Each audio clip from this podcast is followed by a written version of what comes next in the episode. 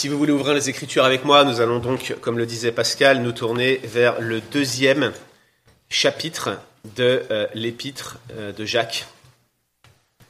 Deuxième chapitre de l'épître de Jacques. Et on va lire ensemble les versets 1 à 13 dans un premier temps, puis je vais vous lire, une fois n'est pas coutume, un deuxième texte qui se trouve dans l'Ancien Testament. Jacques chapitre 1, Jacques chapitre 2, pardon, versets 1 à 13. Mes frères, ne mêlez pas de partialité, ne mêlez pas de favoritisme à la foi en notre Seigneur Jésus-Christ, le Seigneur de gloire. Supposez en effet qu'il entre dans votre assemblée un homme avec un anneau d'or et des habits resplendissants, et qu'il y entre aussi un pauvre avec des vêtements en lambeaux. Si, portant un regard favorable à celui qui porte l'habit magnifique, vous lui dites toi, assieds-toi ici à cette place d'honneur. Et si vous dites aux pauvres, toi, tiens-toi là debout, ou bien assieds-toi au pied de mon marchepied, ne faites-vous pas en vous-même une discrimination ou, un jugement? N'êtes-vous pas des juges aux pensées mauvaises? Écoutez, mes frères bien-aimés, Dieu n'a-t-il pas choisi les pauvres aux yeux du monde pour qu'ils soient riches en la foi? Et héritier du royaume qu'il a promis à ceux qu'il aime. Mais vous, vous déshonorez, vous insultez le pauvre. N'est-ce pourtant pas les riches qui vous oppriment, qui vous traînent devant des tribunaux? N'est-ce pas eux qui calomnient le beau nom qui est invoqué sur vous? Si vous accomplissez la loi royale selon l'Écriture, tu aimeras ton prochain comme toi-même, vous faites bien. Mais si vous faites du favoritisme, vous commettez un péché, vous êtes condamnés par la loi comme des transgresseurs. Car quiconque observe toute la loi, mais pêche contre un seul commandement, devient coupable de tous. En effet, celui qui a dit tu ne commettras point d'adultère a dit aussi tu ne tueras point. Or, si tu ne commets point d'adultère mais que tu commettes un meurtre, tu deviens un transgresseur de la loi. Parlez et agissez comme devant être jugé par une loi de liberté car le jugement est sans miséricorde pour qui n'a pas fait miséricorde. La miséricorde triomphe du jugement. Deuxième texte, Lévitique chapitre 19, versets 11 à 18, vous l'avez compris, la citation de Jacques, bien connue, se trouve dans Lévitique 19, 18, mais on va lire un peu de contexte ensemble, et je suis convaincu que vous allez très vite comprendre pourquoi. Lévitique chapitre 19, la péricope, le, contexte, c'est à partir du verset 9, mais on va lire pour nous à partir du verset 11. Est-ce que là c'est mieux? Lévitique. Non, je pense que là il est muté. Là je viens de le muter à l'instant là. Là on entend? Là on entend c'est mieux? Non, toujours pas? Ok. Lévitique 19, versets 11 à 18. Vous ne déroberez point, et vous n'userez ni de mensonges, ni de tromperies les uns envers les autres. Vous ne jugerez point faussement par mon nom, car tu profanerais le nom de ton Dieu. Je suis Yahweh, je suis l'Éternel. Tu n'opprimeras point ton prochain, tu ne raviras rien par violence, tu ne retiendras point jusqu'au lendemain le salaire du mercenaire. Tu ne maudiras point un sourd, tu ne mettras pas devant un aveugle quoi que ce soit qui puisse le faire tomber, car tu auras la crainte de ton Dieu, je suis Yahweh. Tu ne commettras point d'iniquité dans tes jugements.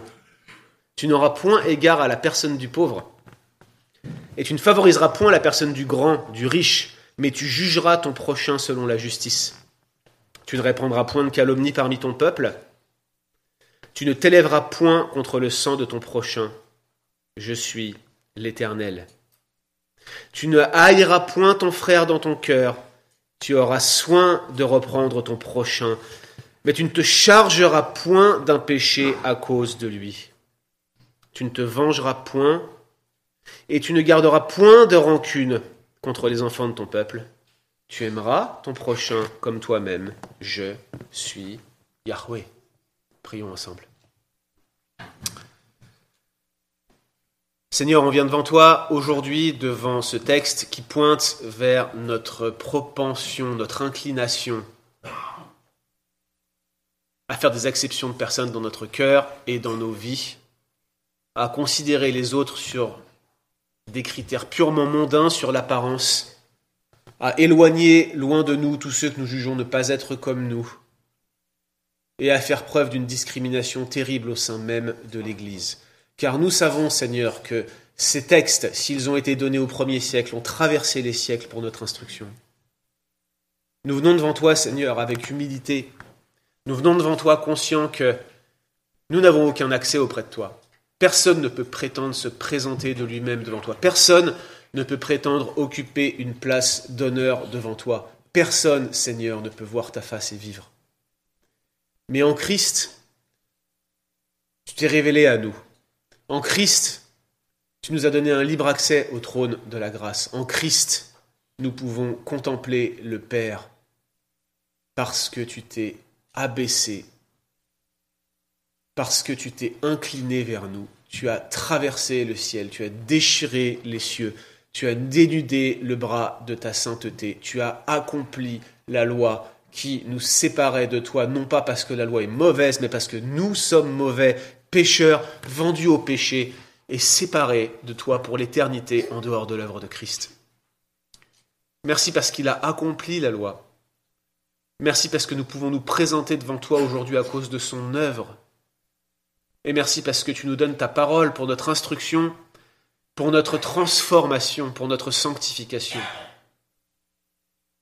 Et nous te prions encore aujourd'hui, Seigneur, de nous accorder ta grâce et de nous bénir ensemble alors que nous cherchons ta face, Seigneur. Au nom de Jésus-Christ. Amen.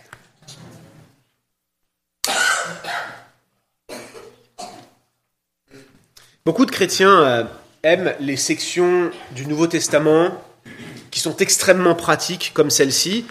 Euh, elles sont pratiques, elles sont concrètes, très faciles à comprendre. C'est un peu comme quand vous découpez de la viande pour un enfant, vous lui donnez des bouchées toutes prêtes. Et là, on a une bouchée toute prête, prête à mettre en pratique, prête à appliquer, très utile pour en tirer des principes de vie.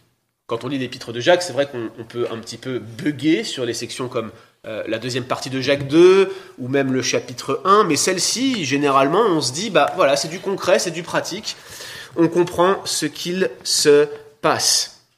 Le problème, c'est que ces sections très pratiques, elles interviennent toujours dans un contexte, et négliger le contexte, y compris dans des séquences pratiques comme celle-ci, eh bien, cela revient à euh, mal interpréter ces textes, malheureusement, souvent, et leur faire dire complètement autre chose que ce qu'ils disent réellement. La preuve, c'est que le texte que nous venons de lire dans Jacques chapitre 2, eh bien, il est euh, régulièrement utilisé dans des débats théologiques qui sont encore en cours aujourd'hui. Alors j'en ai listé quelques-uns pour vous, mais il y en a d'autres. Hein. Par exemple, il y a la question de la justice sociale, la place de la justice sociale vis-à-vis de l'Évangile et le soin à apporter aux pauvres en particulier. Si ça vous intéresse, on parle ici de la théologie de la libération qui, euh, dans les années 60-70, a émergé en Amérique du Sud et se base essentiellement sur des textes comme celui-ci. Euh, il y a aussi la notion de royaume de Dieu qui est très débattue, qui se base sur ce texte. Et puis, il y a euh, la place de la loi. Quel est le rôle de la loi dans la Nouvelle Alliance? Quel est le rôle de la loi dans ma vie chrétienne? Ce texte-là est un texte clé pour la défense d'une doctrine qu'on appelle l'antinomisme. Je, je dis une doctrine, j'aurais dû dire une fausse doctrine, n'est-ce pas? Alors quel est le contexte du texte que nous venons de lire?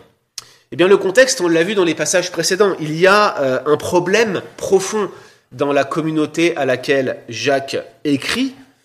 En dehors de la persécution des membres de cette Église, il y avait certaines personnes qui faisaient profession d'être chrétiennes, mais qui n'avaient que l'apparence de la religion. On en a parlé à plusieurs reprises, je vous renvoie vers les sermons qui sont enregistrés sur notre chaîne YouTube Prêche la parole. Nous avons affaire dans cette église à un problème, certaines personnes prétendent avoir la foi, mais leur foi n'est pas authentique.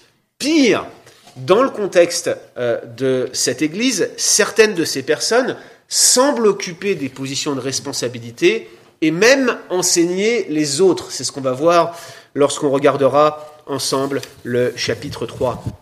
Et ce problème de fond, sous-jacent à toutes les questions pratiques que Jacques va aborder dans son épître, n'est pas bien sûr sans créer de nombreuses situations difficiles.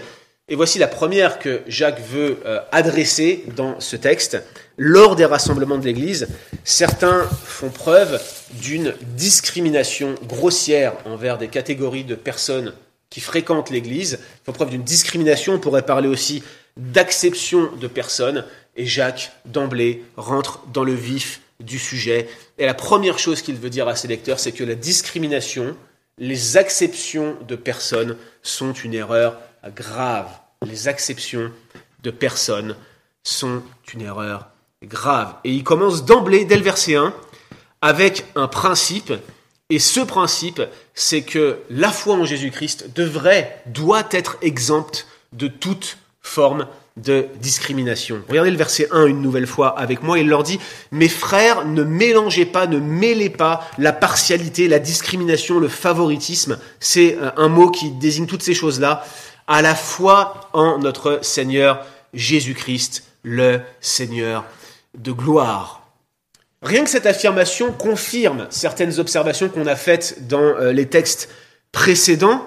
Déjà, euh, dans ce verset, on apprend que Jacques et ses lecteurs, en tout cas ceux auxquels il écrit, ils ont une même foi, ils ont un même Seigneur. Jacques parle de notre Seigneur Jésus-Christ, donc il s'identifie à ses lecteurs.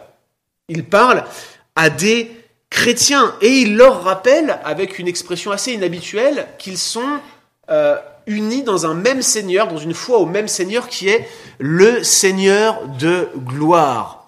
Alors c'est vrai que c'est une expression inhabituelle, mais en fait elle revient sur l'un des points qui, qui, est en fait traversant au chapitre 1, cette idée que Dieu a promis quelque chose à ceux qu'il aime.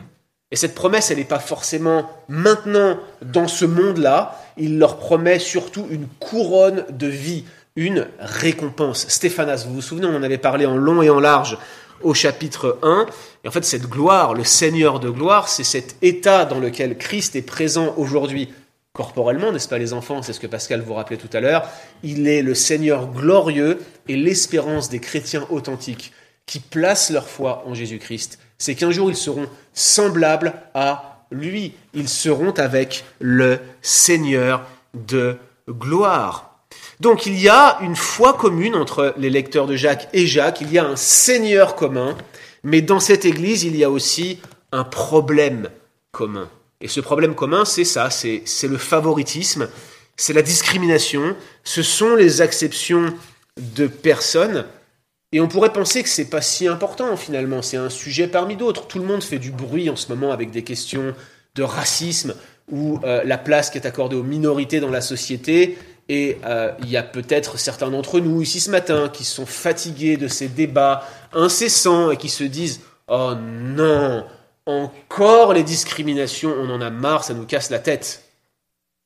Mais le fait est que la place de ce paragraphe qui, qui commence cette section pratique de l'épître de Jacques et surtout la longueur du paragraphe, eh bien, ça suggère que premièrement, c'est un sujet important et que deuxièmement, les lecteurs de Jacques rencontrait un problème majeur avec cela. Et comme le texte le démontre, cette discrimination tournait autour de la question de l'argent, des possessions, de la pauvreté et de la richesse.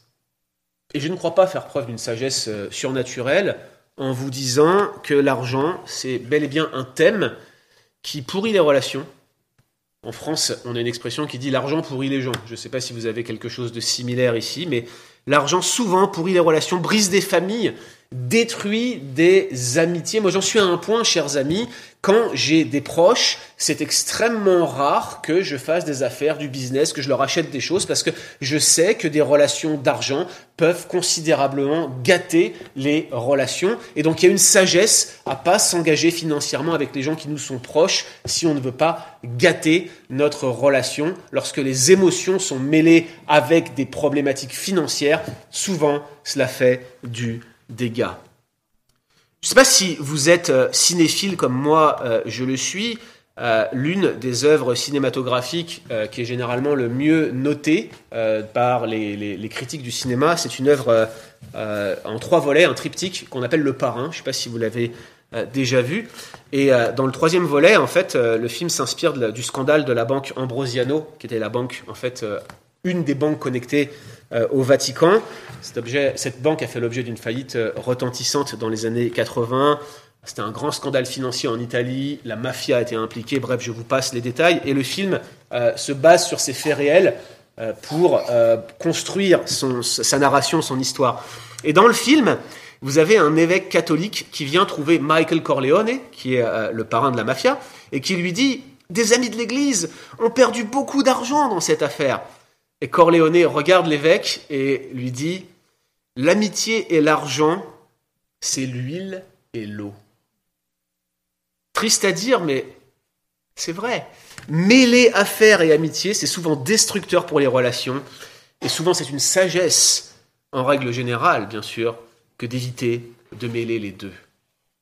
Mais ce que dit Jacques ici va bien plus loin. Il leur dit, est-ce que vous vous rendez compte que vous avez en commun quelque chose de plus fort que l'amitié Quelque chose de plus fort même que la famille. Quelque chose que normalement l'argent ne devrait pas, ne pourrait pas affecter. Vous pourriez vous brouiller avec vos proches les plus proches, mais vous ne devriez pas, pour cette raison-là, vous brouiller avec des frères et sœurs, car ces liens sont plus forts.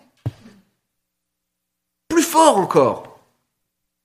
Et le principe que Jacques énonce ici, c'est que la foi commune que nous avons, le Seigneur qui nous est commun et la perspective de gloire qui y sont associées, toutes ces choses sont absolument incompatibles avec le favoritisme et les exceptions de personnes. Ça ne peut pas fonctionner ensemble. Si vous avez la foi en Jésus-Christ, vous ne pouvez pas faire preuve de discrimination. Ce sont l'huile et l'eau. Principe donc, la foi doit être exempte de la moindre forme de discrimination. Pourquoi est-ce que Jacques leur dit cela de but en blanc, comme ça, dès le début de ce paragraphe? Eh bien parce qu'il y a des cas concrets, de nombreux cas concrets. Au verset 2 et 3, regardez, Jacques euh, présente euh, une hypothèse, un cas hypothétique. En fait, ce n'est pas vraiment un cas hypothétique. Euh, en réalité, il s'agit plus probablement d'un cas général que Jacques cherche à résumer par cette histoire, mais c'était quelque chose qui était récurrent, fréquent, comme euh, le temps des verbes l'indique dans cette section. Et le cas qu'il présente, ce sont euh, deux personnes qui, en fait, viennent lors d'un rassemblement de l'Église. La première personne porte un, un anneau d'or et des vêtements magnifiques. Alors, juste pour vous donner un ordre d'idée de ce que Jacques entend par là, l'expression vêtements magnifiques, c'est exactement la même que celle euh, qui est utilisée dans l'Apocalypse pour désigner les vêtements resplendissants des êtres célestes. Donc, c'était vraiment quelqu'un de très bien habillé, encore mieux que euh, notre pasteur avec son bow tie aujourd'hui. C'est-à-dire, il brillait de mille feux encore plus que Pascal. Vous vous rendez compte C'est de quoi être ébloui. Non seulement ils avaient de magnifiques vêtements, mais en plus cet homme avait un anneau d'or. Et plusieurs commentateurs notent que l'anneau d'or était généralement euh, perçu comme un emblème euh, de la classe romaine supérieure. Autrement dit, cette personne n'est pas simplement une personne aisée, c'est une personne très riche. Très très riche. La deuxième personne qui rentre dans l'assemblée, elle porte un, un vêtement usé, littéralement minable, ça fait plaisir, un vêtement souillé. Ce que Jacques est en train de décrire concrètement, c'est le sans-abri, euh, toxicomane typique, vêtu de haillons dépareillés, taché, malodorant, et que vous allez retrouver passer 23 heures sur la rue Sainte-Catherine à Montréal. C'est ça. Voilà l'image que vous devez avoir en tête de ce contraste entre les plus hautes classes que vous puissiez imaginer, les gens les plus riches, ceux qui habitent à Westmount, ceux qui habitent à Outremont, et quelqu'un qui traîne dans la rue et qui n'a pas de quoi se laver et s'habiller, même pas de quoi s'acheter du savon. Voilà le contraste que nous avons ici. C'est un contraste saisissant entre ces deux personnages.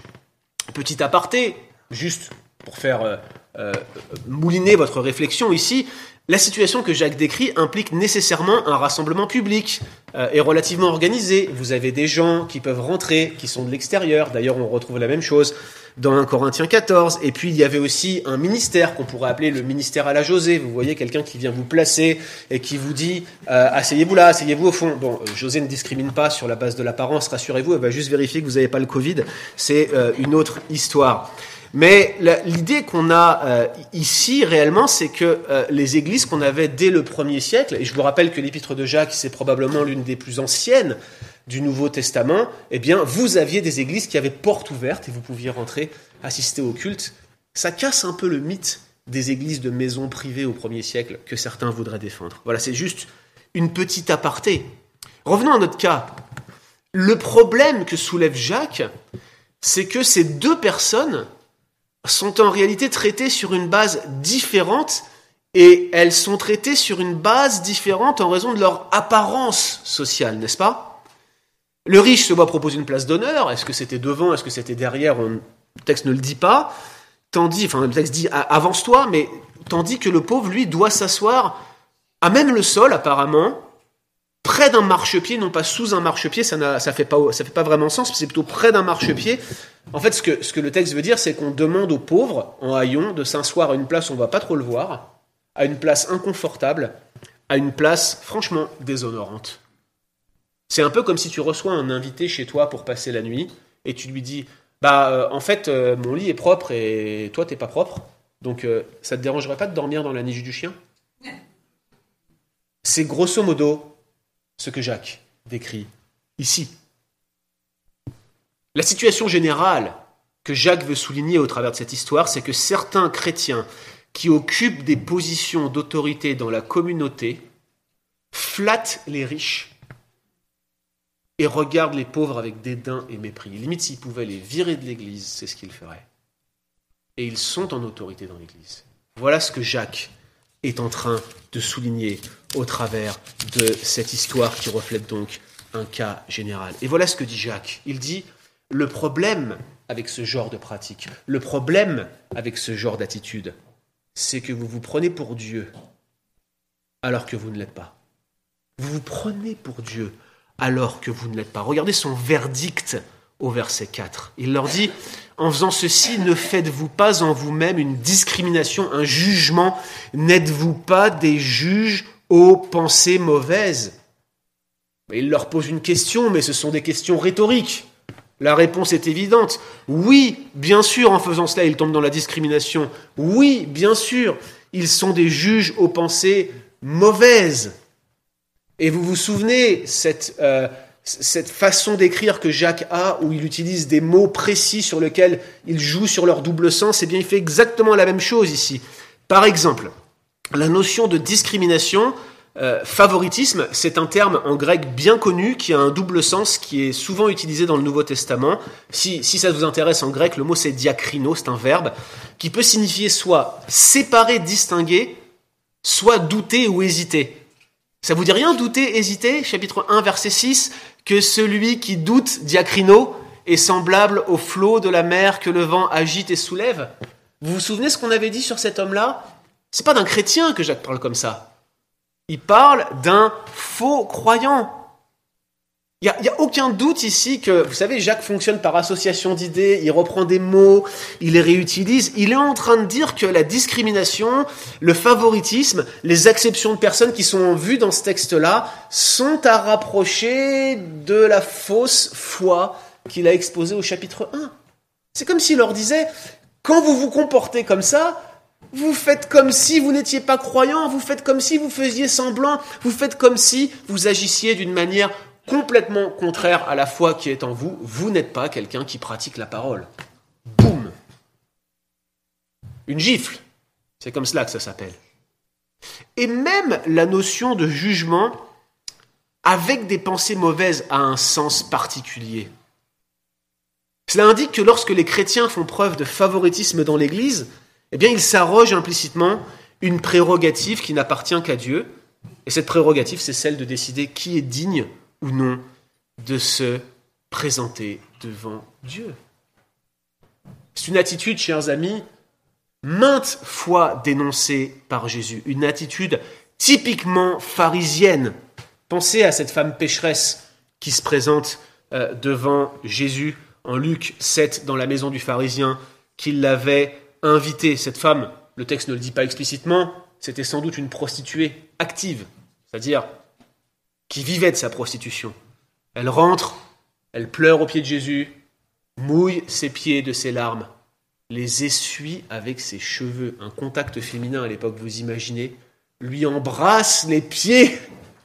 Et le pharisien qui est là dans la salle lui dit, si ce Jésus se dit à l'intérieur de lui-même, si ce Jésus était vraiment un prophète, il saurait qui et de quelle espèce est la femme qu'il touche. Il saurait que c'est une femme pécheresse. C'est la même façon de penser ici, c'est la même façon de faire. Et ce que Dieu dit au travers de la parole inspirée de Jacques, c'est Mais qui êtes-vous donc pour faire des distinctions entre les gens? Est-ce que c'est à vous de décider qui doit s'approcher de moi avec honneur? Vous voulez juger comme moi je fais, dit Dieu, mais vous avez des pensées mauvaises. Arrêtez de vous prendre pour ce que vous n'êtes.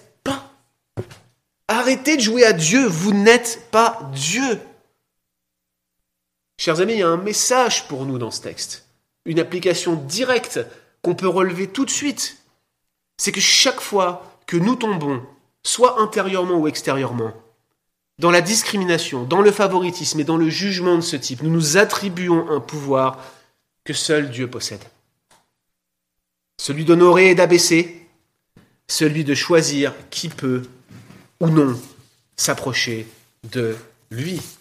La discrimination, chers amis, est un problème grave dans l'Église parce qu'elle nous fait prendre une position que nous usurpons, que nous n'avons pas le droit d'avoir. Cela revient à se prendre pour Dieu alors que nous ne le sommes pas et nous ne le serons jamais. Nous devrions prendre au sérieux les paroles de Jacques ici. Alors, frères et sœurs, c'est une réprimande sévère. Chaque fois que vous faites des discriminations de ce type, vous vous comportez comme seul un non-croyant pourrait le faire, dit Jacques. C'est dur, ça pique, on n'a pas envie d'entendre cela. Mais Jacques veut faire preuve d'une grande pédagogie avec ses lecteurs. Il veut les rallier à sa cause en quelque sorte, il veut les convaincre qu'ils sont sur une pente glissante, il veut les amener à la repentance. Et dans sa pédagogie, il leur donne donc trois raisons pour lesquelles leur problème est si grave. Trois raisons pour lesquels les acceptions de personnes sont un problème majeur pour l'Église de Jésus-Christ. Et la première raison, vous la retrouvez au verset 5 et au début du verset 6, c'est que ces discriminations sont contraires au dessein, sont contraires au plan de Dieu. Regardez les versets 5 et 6. Écoutez, mes frères bien-aimés, Dieu n'a-t-il pas choisi les pauvres yeux du monde pour qu'ils soient riches en la foi et héritiers du royaume qu'il a promis à ceux qui l'aiment? Mais vous, leur dit Jacques, vous déshonorez, littéralement, vous insultez le pauvre.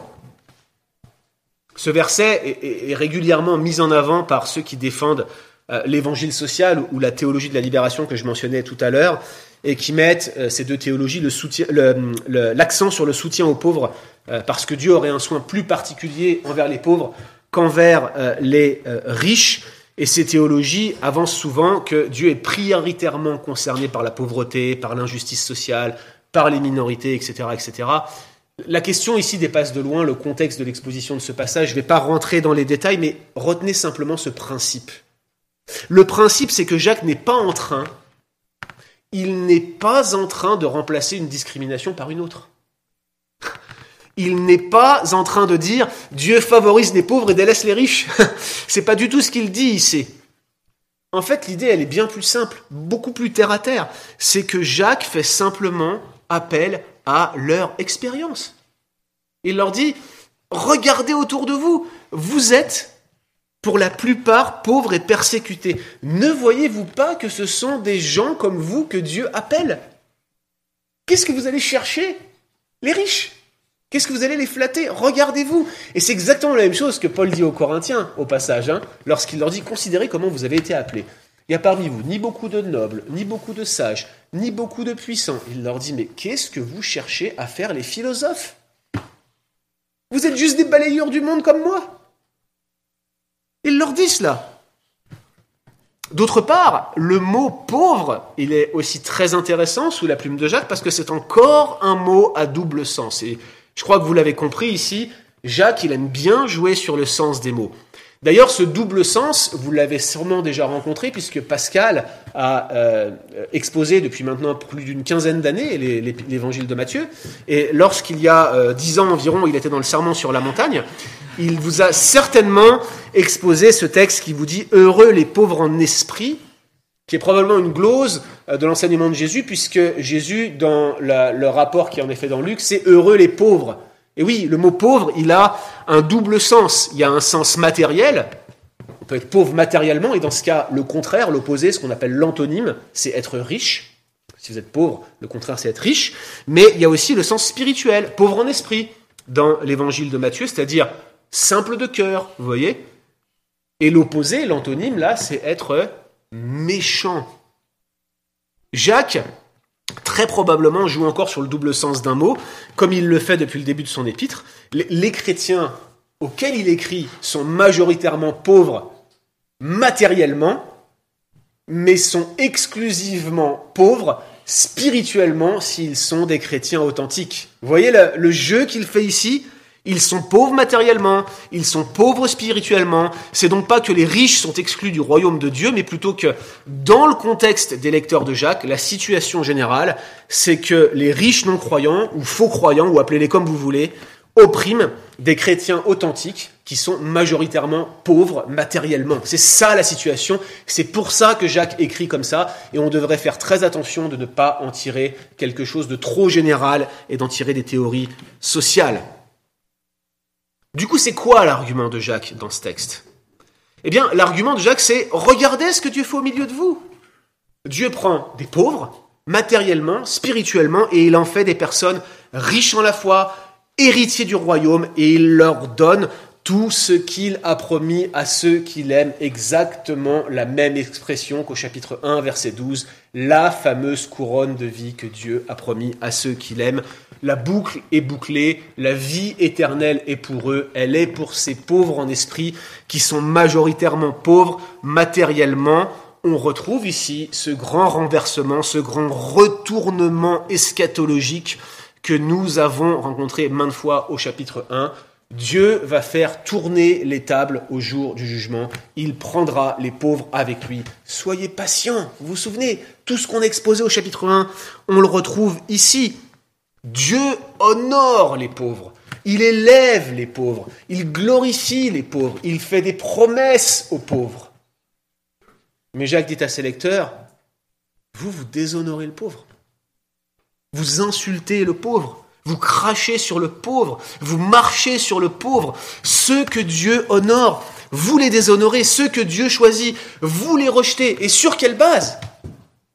Sur la base des critères du monde. Sur la base de l'apparence, sur la base de la richesse. Ce que vous faites est contraire au plan de Dieu, dit Jacques, contraire à son dessein d'élection, contraire à son appel, c'est contraire à la grâce par laquelle vous avez été vous-même choisi. C'est contraire au dessein de Dieu, contraire au plan de Dieu, contraire même à ce que vous expérimentez en tant que croyant. Ça, c'est la première raison pour laquelle ces discriminations sont graves. La deuxième raison, c'est que ces discriminations, dit Jacques, eh bien, elles s'opposent à toute forme de bon sens. Ça n'a pas d'allure.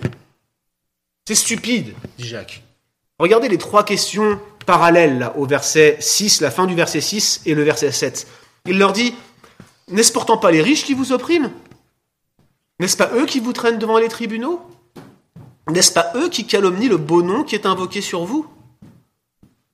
On voit bien ici que, Jacques fait, référence à la situation spécifique de ses lecteurs, et on sait, hein, à, cause des évidences historiques qu'on a retrouvées, qu'au premier siècle après Jésus-Christ, au Moyen-Orient, dans tout le Moyen-Orient, il y avait une classe assez euh, petite de riches propriétaires terriens et de marchands, essentiellement des marchands, qui avaient accumulé de plus en plus de pouvoir, tandis que la majorité du peuple, de plus en plus de personnes, qui étaient des paysans, des gens euh, de la terre, eh bien, elles étaient chassées de leurs terres, elles devenaient encore plus pauvres, et la plupart des lecteurs de Jacques, probablement, appartenaient à cette classe de pauvres ouvriers agricoles qui étaient à la fois écrasés économiquement, socialement, et en plus, en tant que chrétiens, ils étaient euh, persécutés.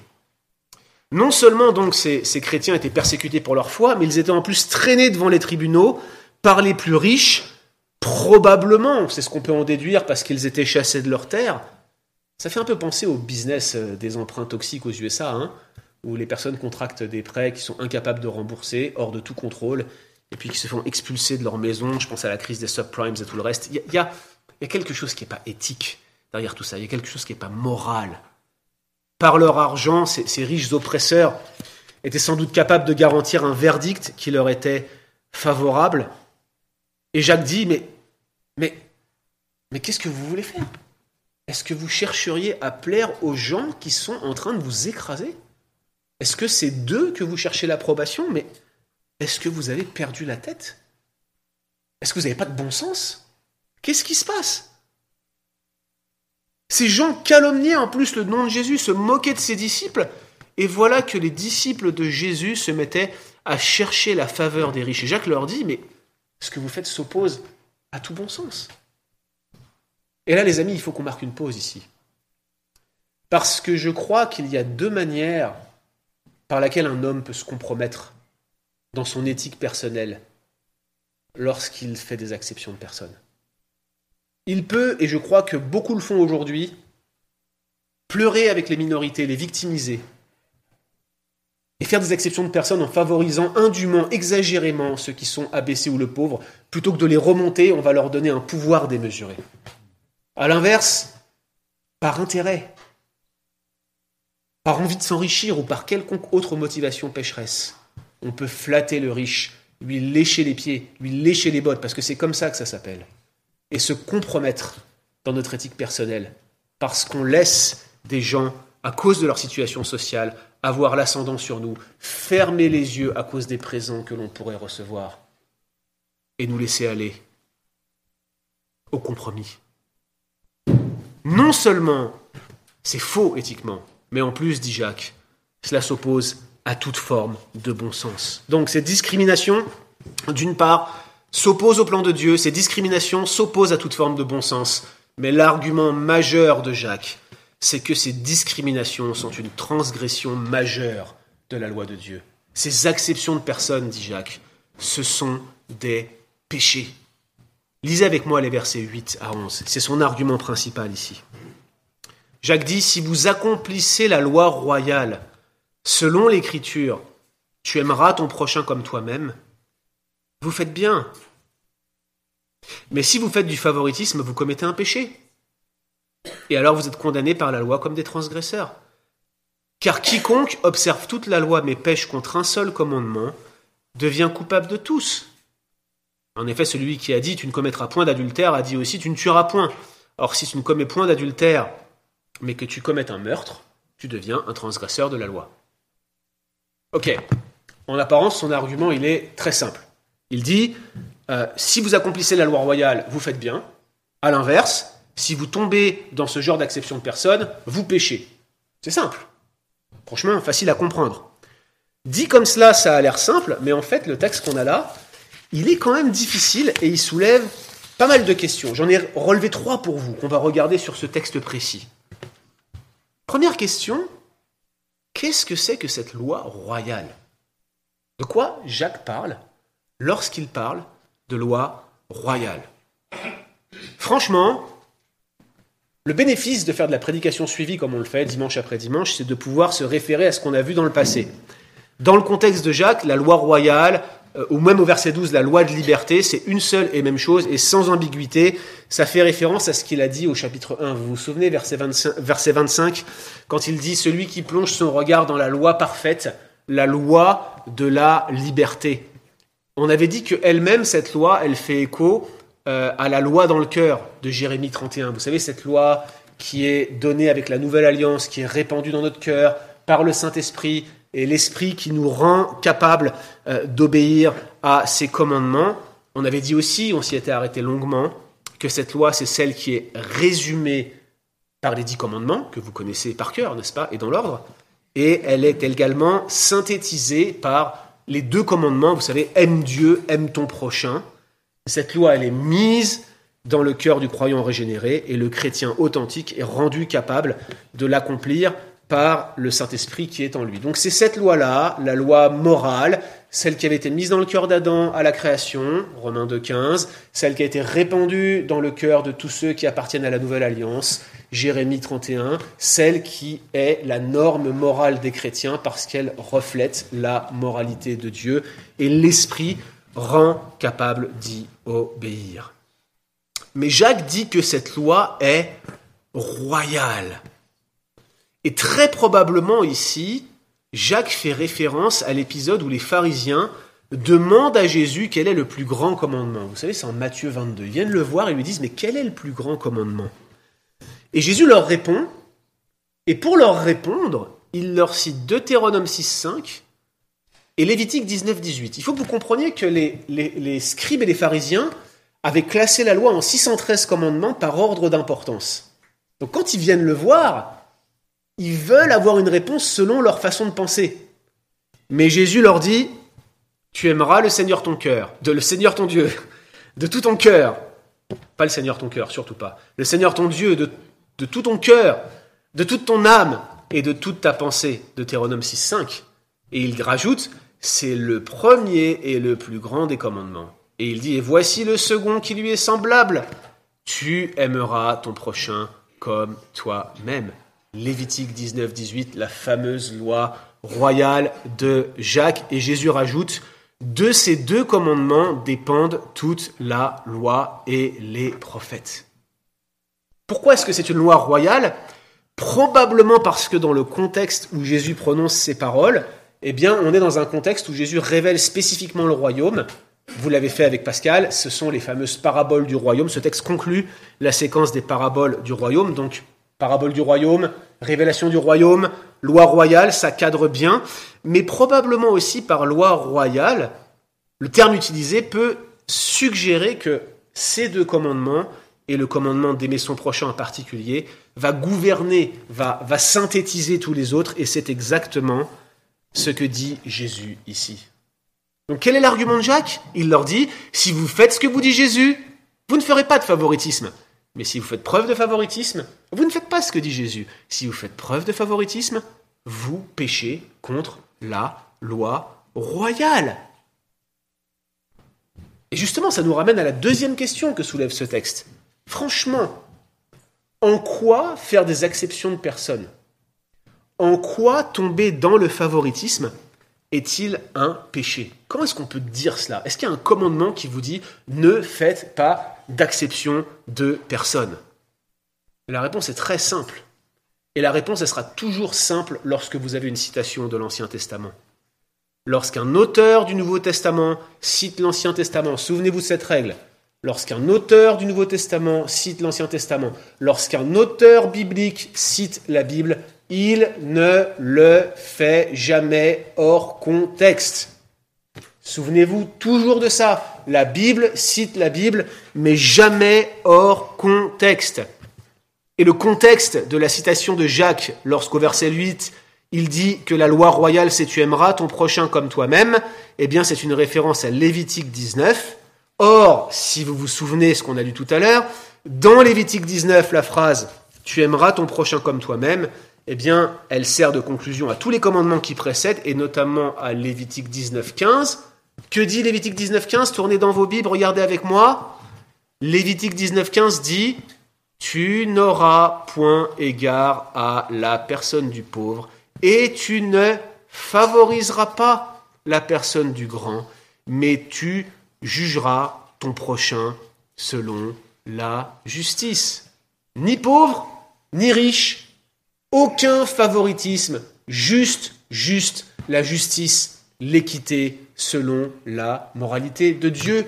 Point. C'est ce que Jacques dit ici, c'est la clé interprétative du passage de Jacques, que ce soit favoriser le pauvre, que ce soit favoriser le riche, ça transgresse la loi royale, ça transgresse la loi de Dieu, et si Jacques se focalise sur les pauvres et les riches de cette manière, c'est à cause du contexte de ses auditeurs. Le problème, c'est pas simplement le mépris du pauvre dans l'église à laquelle Jacques écrit, c'est aussi de vouloir abusivement gagner la faveur du riche.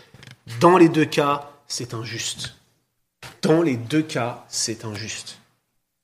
Vous savez, en tant que responsable, que ce soit sur votre lieu de travail, que ce soit dans les églises, vous aurez systématiquement à prendre des décisions, à faire preuve de jugement. Et c'est pareil avec des enfants.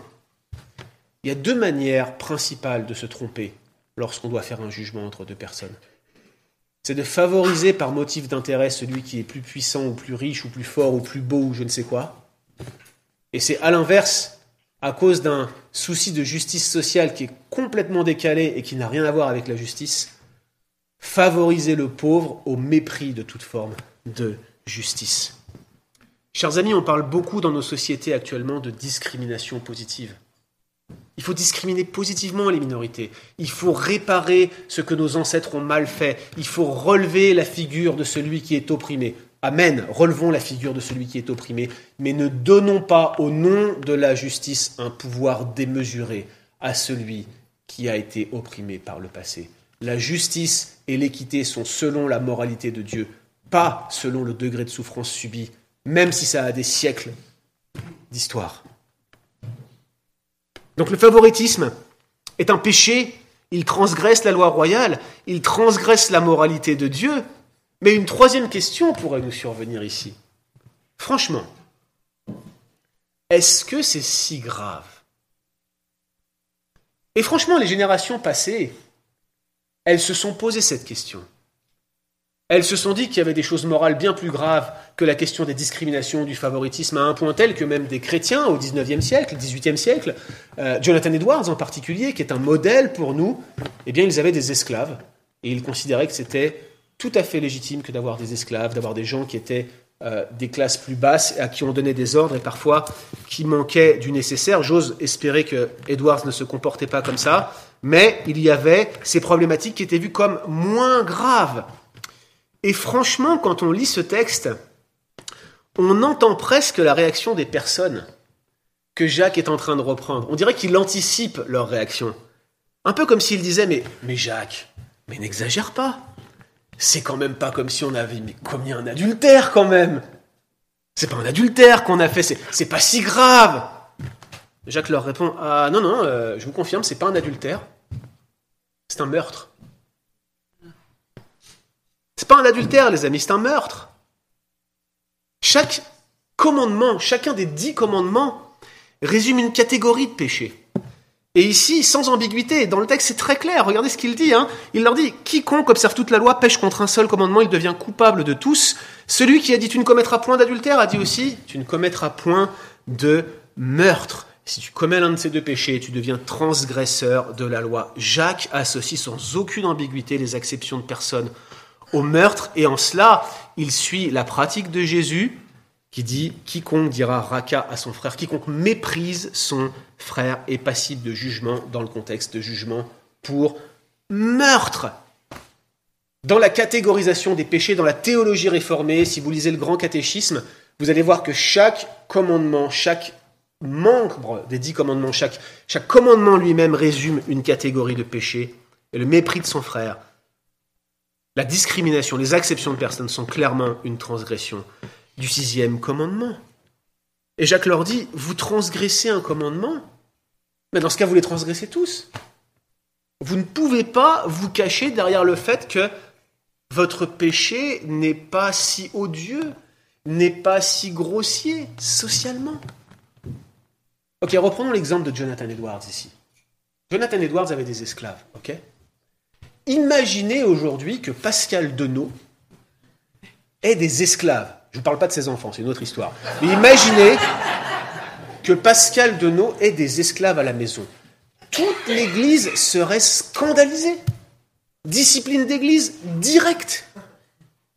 Régularisation de l'esclave, on lui donne la nationalité canadienne, on lui donne tout.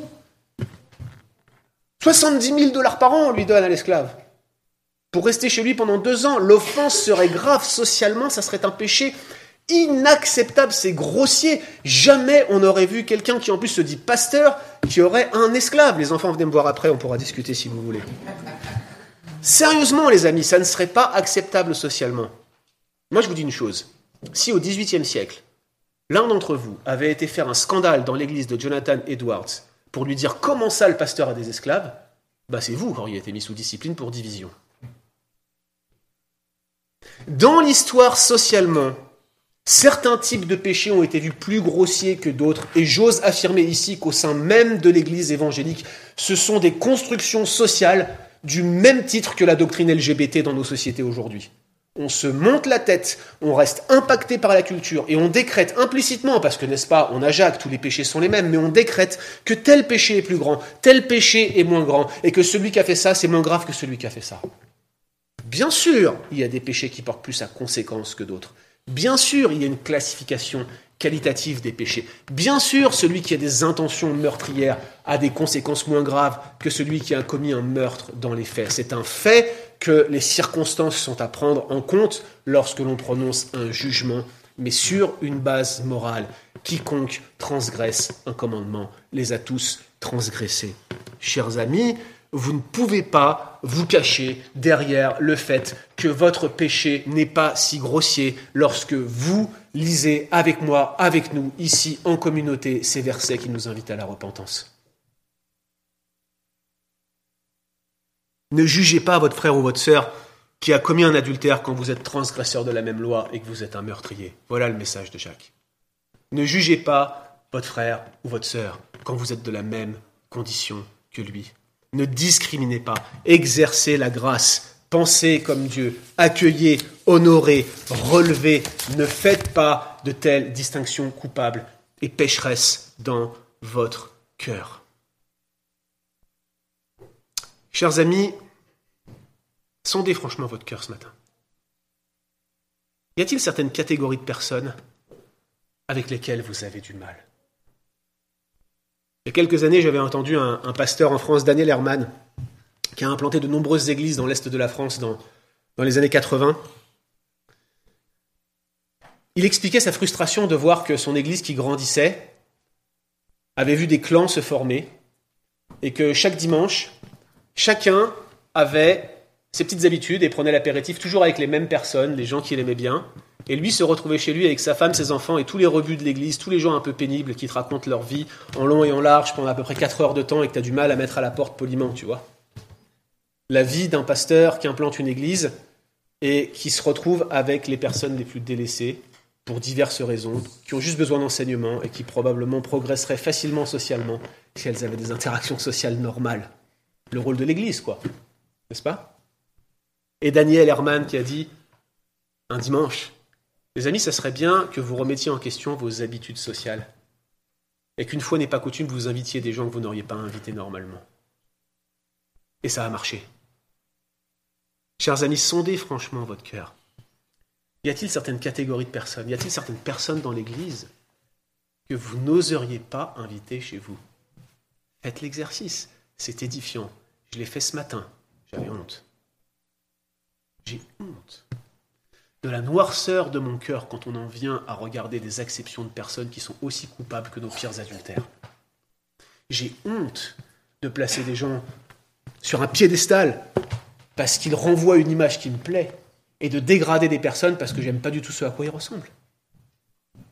C'est honteux qu'on se comporte comme ça. C'est le péché qui nous gangrène dans nos vies et qui nous fait agir socialement de cette manière sur la base même de ce qui constitue l'Église, à savoir notre relation, notre foi commune, notre Seigneur commun. Et on fait comme si, non, t'es pas de l'équipe, non, t'es pas de la bande, non, dégage. On le dit pas comme ça, mais c'est ce qu'on pense.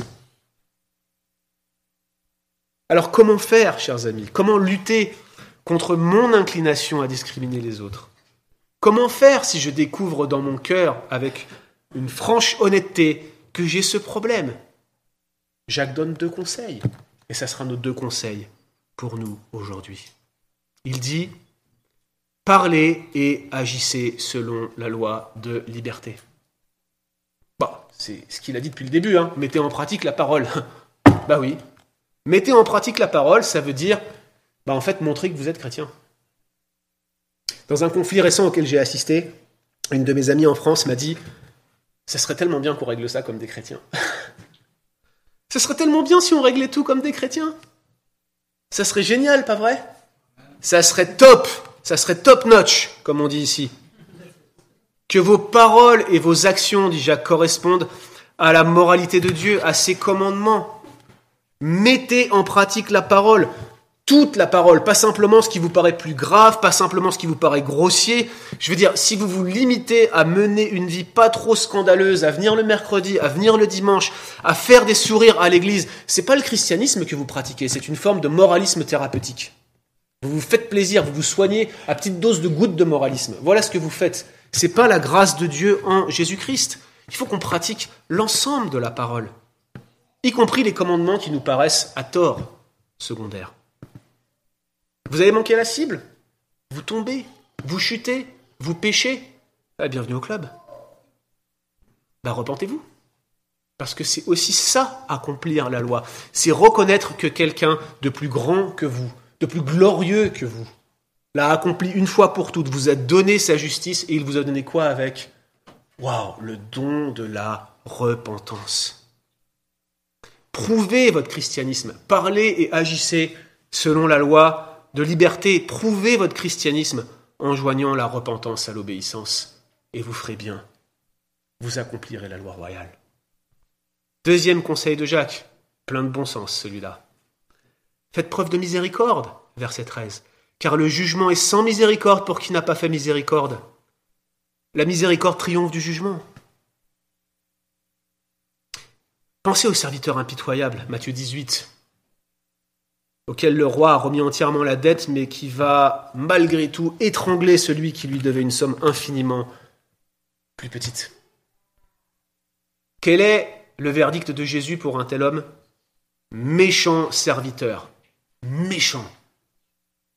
Et Jacques est encore plus explicite. Ce qu'il vient de dire ici, c'est que ce sont les faux croyants qui agissent comme ça.